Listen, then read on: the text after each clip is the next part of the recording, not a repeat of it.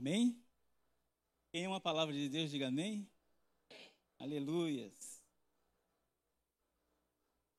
Vou me ajeitar. Cai.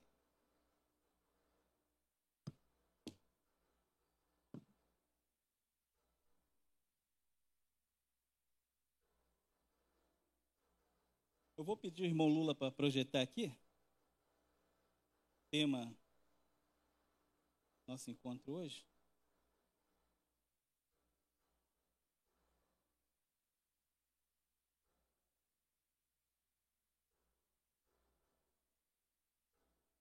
Abra sua Bíblia em Lucas 6, 46. Vamos ler o 46 ao 49. Deixa aberto aí. Meu nome é Devani, eu sou colaborador da Simples Igreja. Hoje eu tô, tenho o prazer de estar aqui trazendo a palavra para vocês. Né? Minha esposa falou que está caindo um mundo de água aí fora. Vocês são guerreiros, vocês estão aqui. E Deus tem algo para vocês nessa noite. Amém? Mas antes, vamos declarar a nossa declaração de fé, né? Está no Salmo 100, versículo. Vamos lá. Quem lembra, vamos falar junto. Abre os meus olhos, veja, filhas. Vamos falar de novo? Abra os meus olhos para que eu veja as maravilhas da tua lei. Amém? Eu vou fazer uma introdução é, questionadora, né? É um pouquinho difícil, mas vamos ver se consegue. É, Lucas 6, 46 a 49.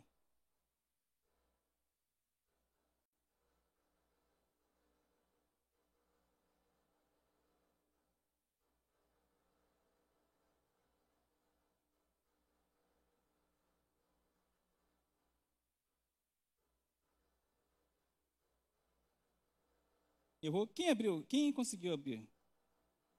Vou pedir alguém para ler para mim.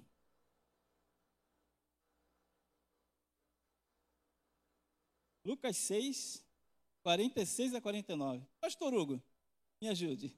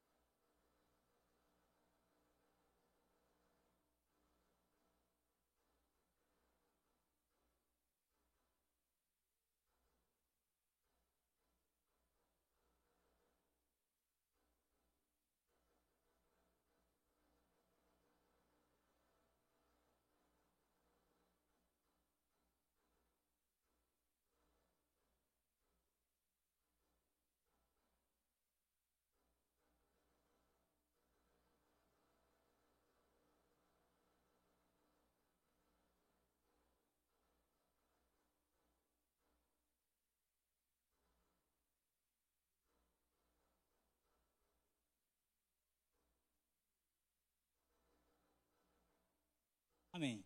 É, eu vou só pedir para o irmão Lula, tu está com passador aí ou estamos sem? E aí eu vou controlando daqui. Puder trazer aqui para mim? É, a introdução questionadora é o seguinte: vou fazer algumas perguntas, vai servir como uma introdução. Nós já fizemos uma textual, né, que no final lá. Pode botar para trás. Ah, é o, é o, mais um pouquinho. É só avançar. Para trás e para frente. Aí. O 49, mas, na, mas aquele que ouve as minhas palavras não as pratica, como o homem construiu uma casa sobre o chão, sem alicerce. Né? Só para a gente. Consigo voltar aqui. Voltei. Ah, aprendi. O tema da nossa mensagem de hoje é desmontando ou construindo para melhor servir. Vezes é preciso desmontar, às vezes é preciso construir. E eu quero falar nessa noite sobre construção e pensamentos e o que, que a gente deve construir no nosso entendimento. E às vezes a gente se, pega tendo que desconstruir algo que está lá enraizado, mas não é legal. Tá? É sobre isso que eu quero falar nessa noite. A proposição do nossa, é, nosso encontro de hoje. Construa uma mentalidade com a palavra e passe a enxergar como Deus quer. Essa é a proposição. A gente vai rodar em cima dela. Vamos passar aqui. Fundamentos. Vamos falar sobre fundamentos. Já que a gente está falando sobre construção. O que vem a ser fundamentos? Não há como construir algo que possua estrutura sem fundamento. Eu gostaria que você guardasse essa palavrinha que a gente vai até o final com ela. Não há como desenvolver nenhum processo construtivo sem trabalhar as fundações. Verdade?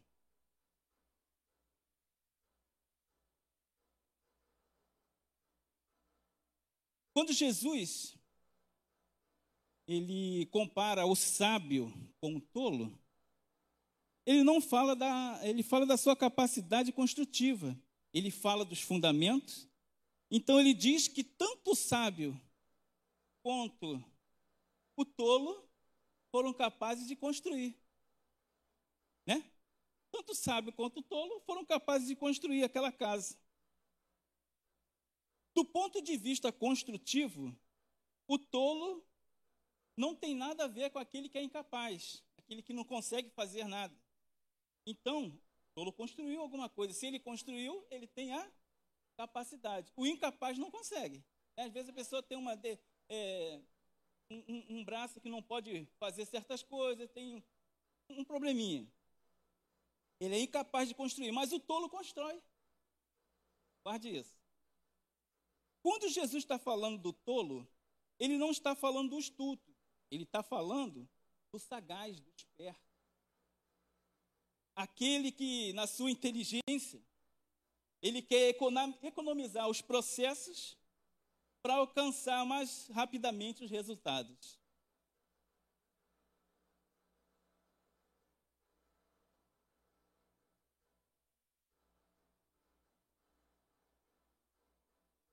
Então veja bem, economizar processo para alcançar resultado realmente é coisa de todo. Porque lá na frente ele vai precisar das coisas que precisava fazer e não fez.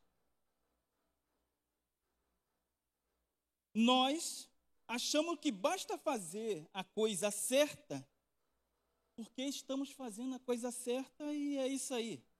Mas vamos ver aqui. Algo que construímos certo, mas está mal fundamentado, ela vai produzir a sua autodestruição. Às vezes a gente acha que está certo, mas os fundamentos não estão bem nós estamos semeando para que aquilo se destrua. E às vezes a gente mesmo vai morar e vai botar nossa família dentro. Às vezes a gente vai consertar um carro, a gente vai viajar, não conserta aquilo de, de um jeito, mas a nossa família está dentro. Quando acontece alguma coisa com o carro, a nossa família está dentro. Quando acontece alguma coisa com a casa, lembre-se, tem algo, tem alguém com você. Então não é só você que vai é, esperar aquele problema. Vamos supor que nós vamos, que eu pudesse construir um prédio de 10 andares, mas eu quis economizar nos processos e só trabalhei para fundamentar três. O que, que vai acontecer ali? Na minha esperteza, eu vou entregar um produto mais rapidamente, mas eu vou entregar algo que vai dar errado. E muitas das vezes, do ponto de vista comercial, a grande sacada é construir sobre a areia.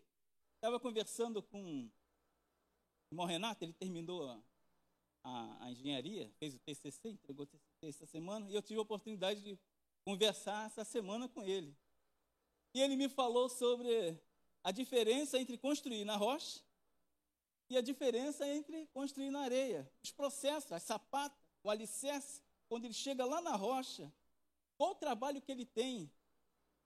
E ali a gente vê que a palavra de Deus é certinha, essa palavra que Jesus nos contou.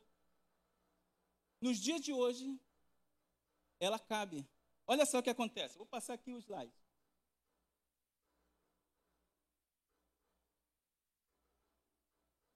Velocidade, desempenho e capacidade, inteligência, essas coisas são necessárias, mas não é necessariamente sábio. Você pode ter é, um bom desempenho, uma capacidade, uma inteligência de fazer as coisas, querer mais rápido, mas não vai ser sábio. Às vezes você quer construir algo, você sabe que tem que passar por aquele processo, mas você quer contornar aquilo para chegar lá na frente mais rápido. Senhor, está acabando o ano, eu não consegui montar isso daqui. Eu, mas tem, eu vou pular um pouquinho aqui, depois eu faço. Esse depois eu faço que é o problema. E às vezes a gente quer construir algo para a gente, para a nossa família, para a nossa vida, e quer economizar nos processos.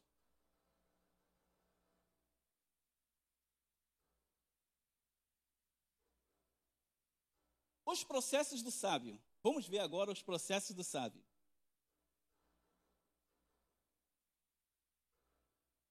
A palavra de Deus, ela é para fundamentar processo. Se você quer construir algo para a sua vida, busque na palavra de Deus orientação, busque com o Senhor, o Espírito Santo ele orienta, ele vai naquela e você tem a resposta para agir e para deixar de agir, para esperar ou para correr. Porque Paulo diz que o propósito do evangelho ele é uma arma poderosa para a desconstrução de fortaleza que estão no nosso entendimento. Fez agora.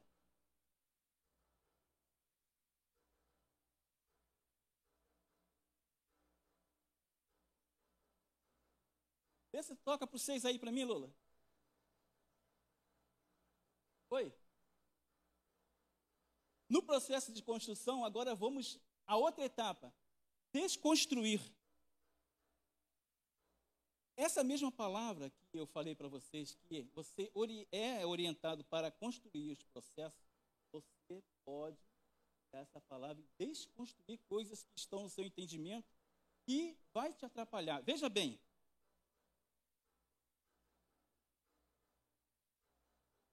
Paulo diz que o propósito do evangelho, ele é uma poderosa para a desconstrução das fortalezas que estão no nosso entendimento. Vamos abrir aqui 2 Coríntios 10, 4 e 5. É para lá, né? Vamos lá. Porque as armas da nossa milícia não são carnais, e sim poderosas em Deus para destruir fortalezas, anulando sofisma e toda altivez que se levanta contra o conhecimento de Deus, levando cativo todo pensamento à obediência de Cristo.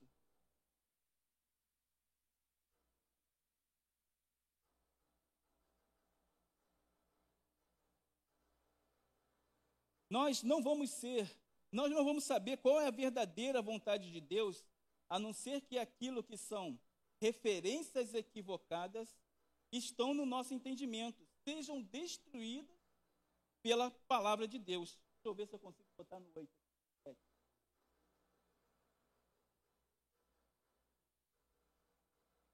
Não vamos saber qual é a verdadeira vontade de Deus, a não ser que aquilo que são referências equivocadas, que estão no nosso entendimento, sejam destruídas pela própria palavra. A nossa relação tem que começar por algo que estou disposto a sacrificar na minha maneira natural de pensar. Então, existe coisas na nossa mente que é natural, mas que eu tenho que desconstruir.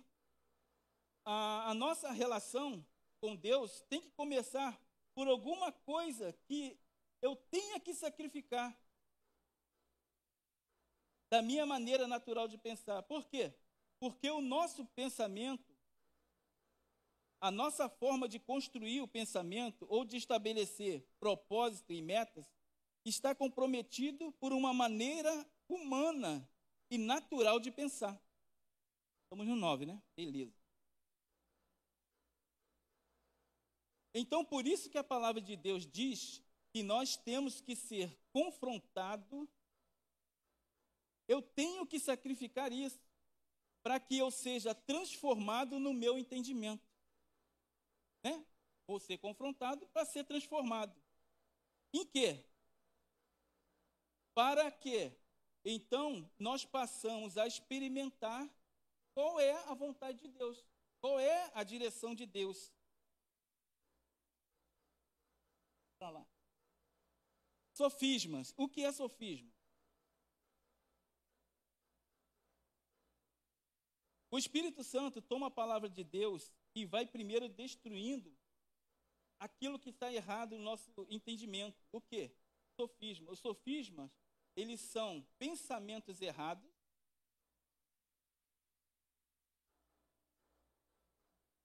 e com forma, com forma de coisa certa. Porém, a natureza dele é corrompida. São pensamentos que têm forma de coisas certas, mas que têm a natureza corrompida. Então, o sofisma, ele é a coisa que na sua aparência está certa, mas na sua natureza está corrompida.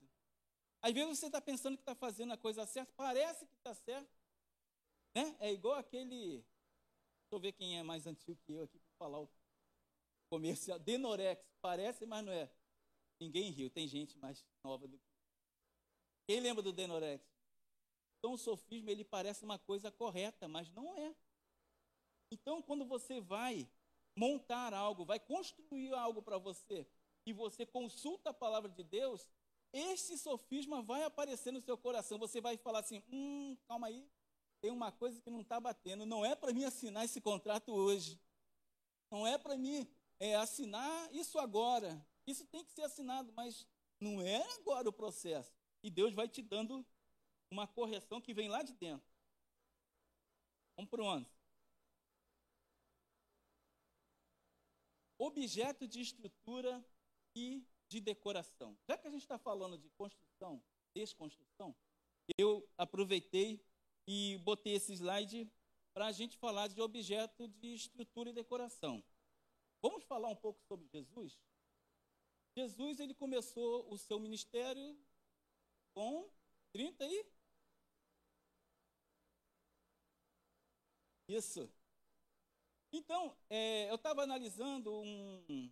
Teve uma vez que eu li um livro, Vida, vida Cotidiana dos Tempos Bíblicos, aonde o pai ele é responsável por, além das outras coisas, ensinar uma profissão para o filho.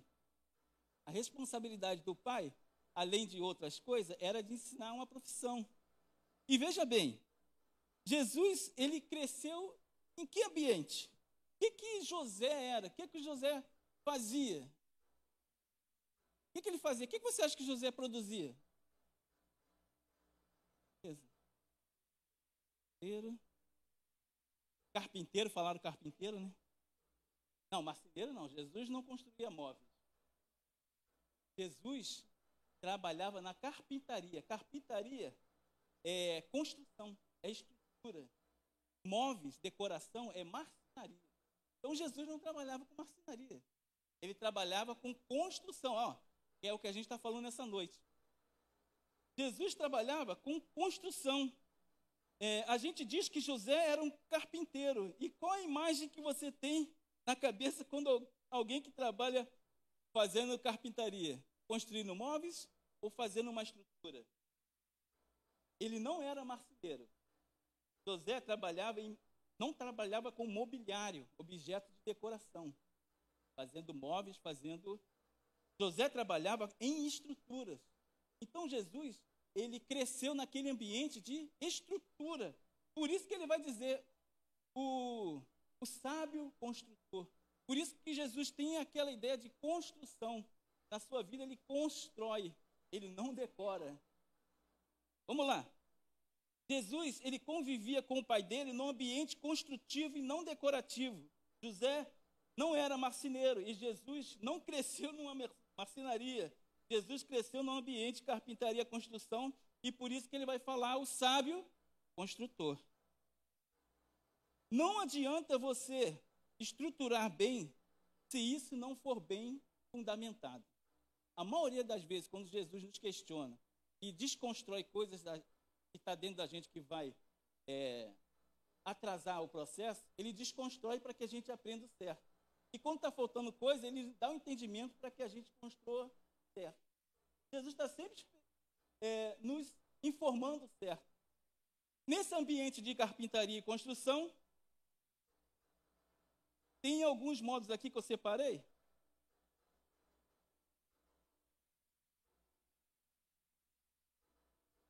Isso aí é um detalhe, porque nós temos a ideia de Jesus ocupando um. Quando a gente pensa em Jesus construindo, na construção, ou montando móveis, o que, que você pensa que Jesus pode fazer na sua vida? Ele pode decorar a sua vida ou ele pode construir? Você quer que Jesus decore a sua casa ou estrutura a sua vida? Porque até então nós estamos ocupados com Jesus, o quê? Com a decoração.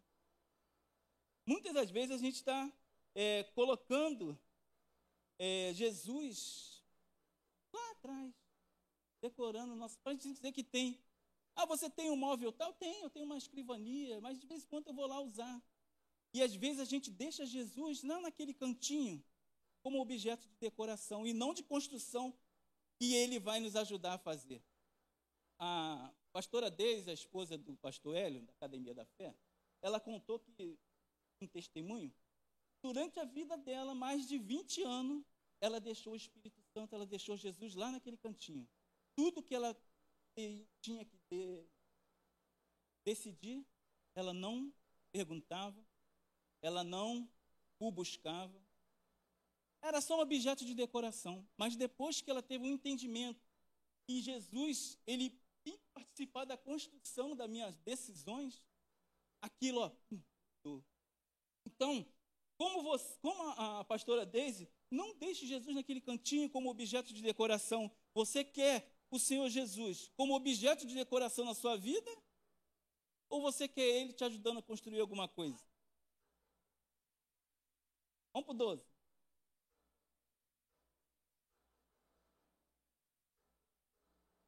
Toca o 12 aí, Lula. Foi. Vamos lá. Desconstruir, desmontando mentalidades. O que, que é isso?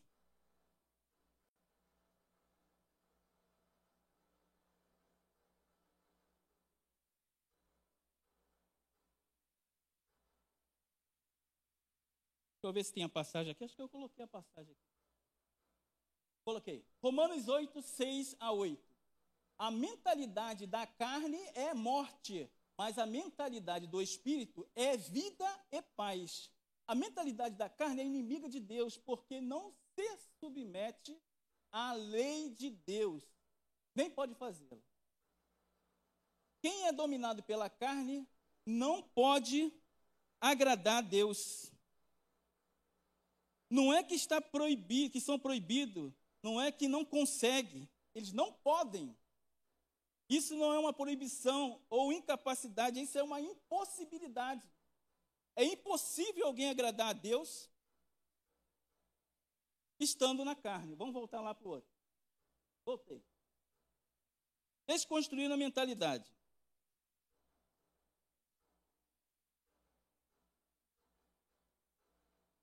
De onde emana as nossas motivações para eu construir algo? Se a minha mentalidade for uma mentalidade carnal e não espiritual, as coisas não. E essa motivação, ela, elas vão emanar dessa consciência, as coisas não vão chegar num, num bom patamar, num bom nível. Porque não vai ter o agrado de Deus. Aquele que não está em espírito, está na carne, as nossas motivações emanam da consciência transformada pela relação com Deus e Sua palavra pelo Espírito. Vamos passar para o 13. As nossas motivações emanam da nossa consciência transformada pela relação com Deus e Sua palavra e seu Espírito.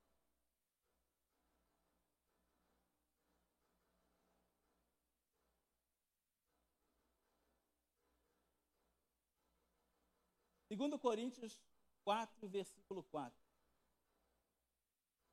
O Deus desse século, eu estou lendo ali da outra, não é da NVI, cegou os entendimentos dos incrédulos para que não lhe resplandeça a luz do evangelho da glória de Cristo, que é a imagem de Deus. A palavra de Deus diz que o inimigo cegou o nosso entendimento para que não resplandeça a luz do evangelho. Na medida que nosso entendimento ficou cego, nós fizemos do nosso Deus o nosso ventre. Então Deus não habita mais no entendimento, Deus habita agora no nosso estômago, que a gente vai fazer tudo por causa do ventre.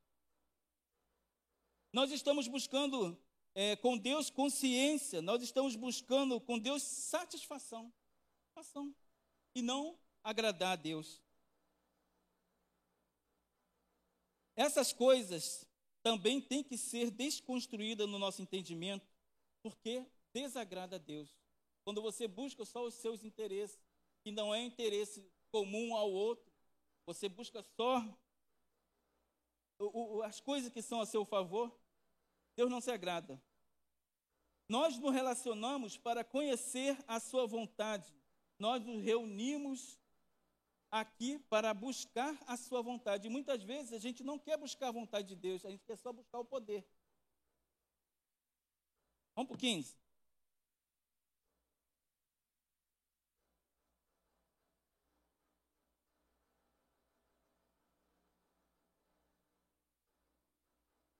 Então, não tem que conhecer, não podemos conhecer a vontade de Deus enquanto formos infantilizados. Que se relaciona com Deus na perspectiva do benefício de, e não de conhecer a vontade de Deus. Ou seja, quando nós não fomos maduros, nós não fomos crescidos, nós fomos infantis, a gente vai agir assim. E às vezes a gente está buscando só o poder, não está buscando a vontade de Deus, a direção de Deus. Senhor, qual é a sua vontade? Para eu fazer esse processo, para eu fazer isso que o Senhor está me propondo fazer. Por isso, os meus pensamentos, se não foram desconstruídos no meu entendimento, não e não forem transformados, nós nunca vamos experimentar a boa e perfeita, agradável vontade de Deus. Podemos é, até usufruir do seu poder, mas não vamos é, experimentar a sua vontade. Podemos ir para o céu, mas não, vão, não vamos revelar o reino de Deus na terra, porque a vontade de Deus é que Ele mude a nossa consciência e nós levamos essa mensagem, aquilo que ele tem feito na nossa vida, para o meu próximo. E às vezes, se eu não quiser é, me deixar transformar, eu vou para o céu. Mas aquilo que Deus faria na minha vida, se eu aceitasse o, pro, o propósito dele, não, não vai ser feito mais. Vai demorar mais. Você pode até fazer um dia, você vem, se arrepende, você vai fazer, puxa, como Deus tinha coisa para a minha vida, eu fiz tão pouco, podia ter feito naquela época. O propósito de Cristo não era garantir um lugar no céu. O propósito de Cristo era revelar a sua vontade, a vontade de Deus ser cumprida através de nós na terra.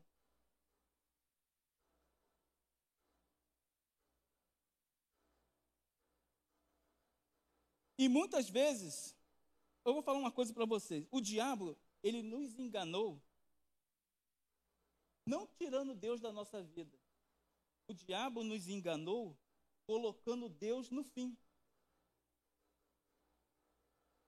Quando você vai fazer algo e você é, busca Deus, você vai fazer, vai tomar uma decisão com a direção de Deus. E quando Deus está no fim, você vai tomar uma decisão sozinho. Você não vai nem consultar a sua esposa, você vai tomar aquela decisão e vem para estou assinando, mas Deus vai ficar lá no fim. Lá no final. Vamos para o 16. O diabo não nos enganou tirando Deus da nossa vida.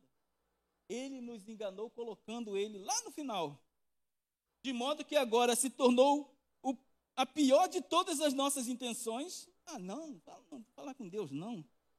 E o menor de todos os nossos compromissos. Não, não, não. Deus não está nesse negócio aqui, não, não vou. Deus é só. Não. Irmãos, é uma coisa muito séria. Então, quando o diabo coloca Deus lá no final e a gente. Não é que a gente se esquece, a gente toma uma decisão de não consultar a Deus, porque ele está lá no final, que nós mesmos colocou, o inimigo colocou ele lá. O que, que a gente tem que fazer? Tem que desconstruir, pegar o Senhor que está lá no final e botar aqui na frente. Vai tomar uma decisão, primeira coisa, buscar o Senhor. Quando você toma essa, a chave vira e você começa a fazer a coisa certa. Coisas que eram contrárias, até errando você acerta num processo construtivo. Slide 17. Vamos lá. Pensar com maturidade. Amadurecimento. Pensar com maturidade, irmãos, é simples. Basta perguntar para cada um de nós qual foi a última vez que você começou o seu dia em oração perguntando para Deus. E aí, que o Senhor quer que eu faça hoje? Você já fez essa pergunta para Deus? Senhor, o que o Senhor quer que eu faça hoje? Você fala, Deus, da parte de cá está tudo muito certo, o Senhor já me deu mais do que eu queria, esse ano eu consegui passar no meu colegial, é, o Senhor me deu mais do que eu precisava, eu consegui a minha faculdade passar, eu já fiz o meu TCC, já entreguei, eu já consegui passar no concurso, mas, vem cá, o que, que o Senhor precisa hoje? Você já fez essa pergunta para Deus? Aonde o Senhor quer me levar hoje? De que o Senhor precisa de mim hoje? Isso é amadurecimento. Se Deus tem filhos maduros que fazem essa pergunta, ele fica feliz. Então, quando Deus não tem filhos adultos, ele já começa o dia, sabe como? Tem de se ocupar de quem? Das crianças dele. Porque são crianças ainda. Agora, quando você toma um posicionamento de perguntar ao Senhor, na gratidão que ele já te deu várias coisas. Senhor, o que, que o Senhor precisa de mim hoje? O que, que o Senhor quer fazer por mim? O que, que eu posso fazer por ti hoje? Vamos para 18.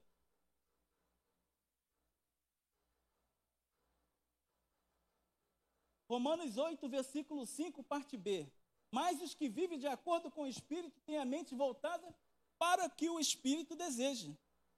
Nós precisamos ter essa mente. Amém? Vamos para 19. Romanos 8,14. Porque todos que são guiados pelo Espírito de Deus são filhos de Deus. Todo filho de Deus tem em si o Espírito Santo. Você não está na carne, mas no Espírito. Se é que o Espírito Santo habita convosco, amém? Não, se é que o Espírito Santo habita em vós. Cadê o Fininho? Está aqui hoje. O Fininho é meu ator.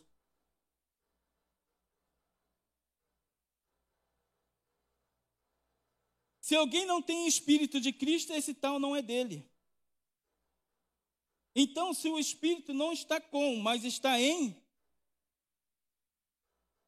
E, e então, mudei tudo aqui. Calma. Calma, Dedé. Está calminho agora? Agora estou. Ninguém riu, também não é dessa, dessa época. Então, se o espírito não está com, mas está em, é porque você não é ainda uma pessoa transformada. Nós precisamos fixar nossa mentalidade para não sermos enganados. O Espírito tem que estar dentro de nós. Quando você conversa com Deus, você tem a nítida sensação que Ele está do lado de fora ou do lado de dentro.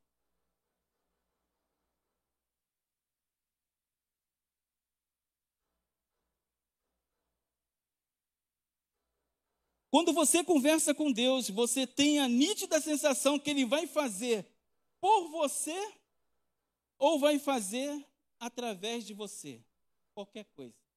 A construção que você está pretendendo para a sua vida. Você tem essa nítida sensação que ele está agindo de dentro para fora, ou ele vai fazer através de você, ali. Quando você ouve assim, enchei-vos do Espírito, você pensa no Espírito que está do lado de fora e vai encher você? Ou você pensa no Espírito que está do lado de dentro e vai encher até transbordar? Vamos para o 20. Fé é certeza.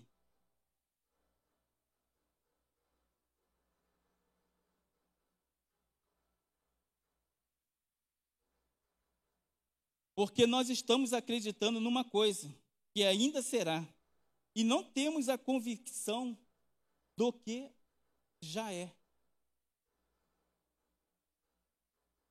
A gente está vivendo de expectativa e não de certeza. Você, quando constrói algo, você está vivendo de expectativa que aquilo vai ser montado, vai ser construído, ou você tem a certeza que aquilo já está sendo construído dentro de você. O, uma palavra que o pastor Hugo trouxe para a gente, é, ele fala sobre escutar o choro da criança na barriga da mãe, antes dela ter nascido. Isso é uma questão de fé. A fé, ela se baseia no invisível. Vamos para o 21. Ora, a fé é a certeza daquilo que esperamos e a prova das coisas que não se veem. Então ela se baseia no invisível. Aquilo que tu quer montar ainda não está na sua mente, você vai orar ao Senhor, Deus coloca isso na minha mente, eu quero fazer um, um trabalho, eu quero abrir um negócio. Isso já não está na minha mente ainda, mas eu tenho a certeza que o Senhor já está fazendo. Meu irmão, que você botar a mão para fazer, vai acontecer. Quando você vê, já está as coisas tudo perto de você, é só você mexer aqui, mexer ali, e tudo começa a andar. Sabe por quê? A fé, ela vê o invisível e não é e, e ela é baseada no invisível. Crença é herdada, é uma coisa herdada.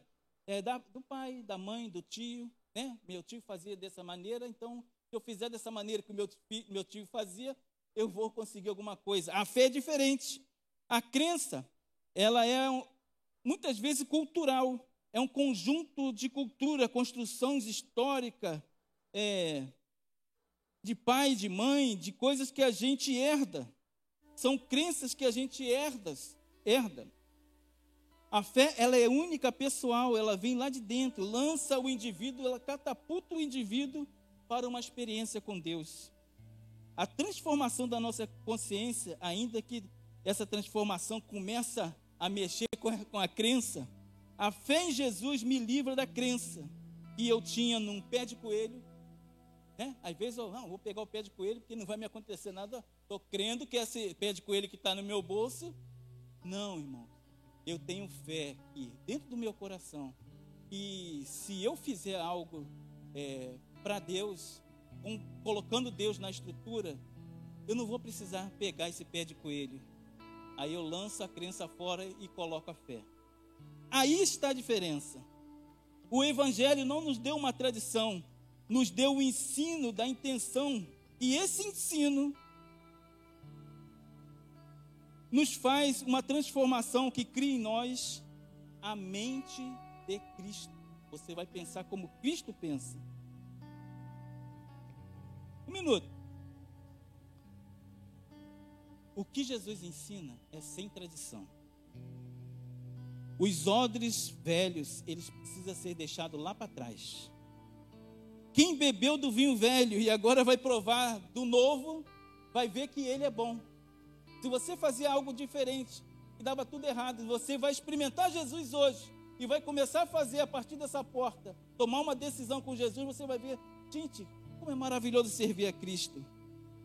O vinho novo não se torna uma tradição, porque virou tradição. Quando o vinho novo vira tradição, ele se torna velho. Então, com Jesus, você está sempre com vinho novo.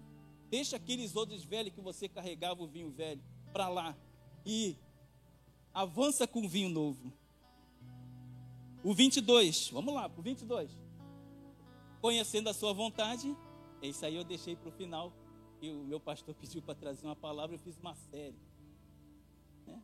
Se tiver outra oportunidade, a gente vai continuar. Bem? É, eu gostaria que vocês ficassem, se colocassem de pé. Tudo aquilo que foi mencionado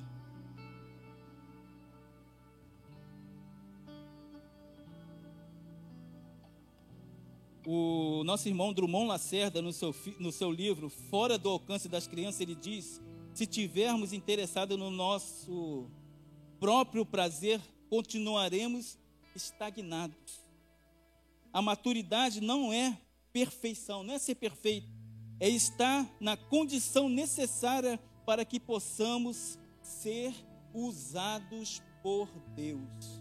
Coloque isso no seu coração, vá com isso para casa. Amém? Feche os seus olhos. Deus é maravilhoso.